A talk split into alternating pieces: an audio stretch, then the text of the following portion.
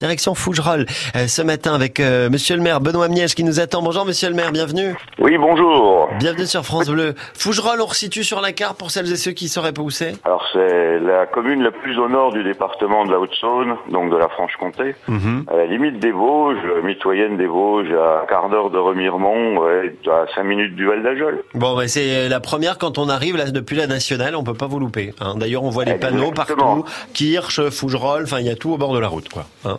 Voilà, On tout à sait qu'on fait. est là.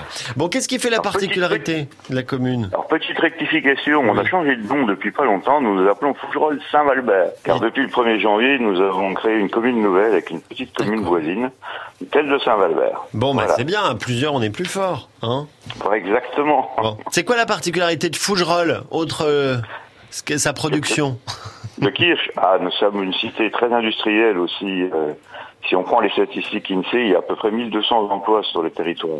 D'accord, pour combien C'est d'habitants Une commune importante. Euh, à peu près avec 4000, on va dire aujourd'hui, avec D'accord. la fusion avec Saint-Valbert. Ouais, donc c'est pas mal.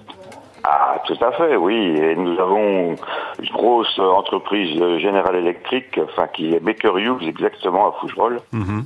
euh, qui est donc, euh, elle, n'est pas touchée du tout par le plan de restructuration qu'on entend aujourd'hui chez General Electric. Bon, bah ça c'est plutôt la bonne nouvelle alors.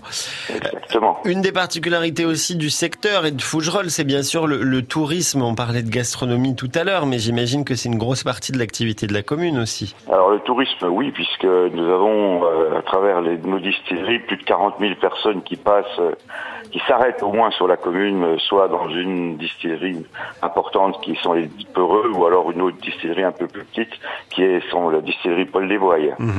Et ça, ça j'imagine que du coup, il faut essayer de les capter, de les, tour- les, les touristes, qu'on doit euh, y y faire attention bien sûr pour les bien les accueillir dans la commune. S'y efforce, si vous voulez, surtout que derrière on peut leur proposer notre écomusée qui lui reçoit à peu près 20 000 visiteurs par an, quoi. Ouais.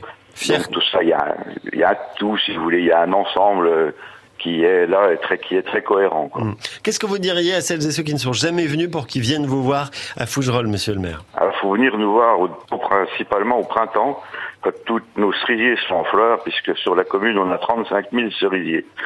C'est le plus grand verger d'Europe euh, de cerisiers ou de tiges.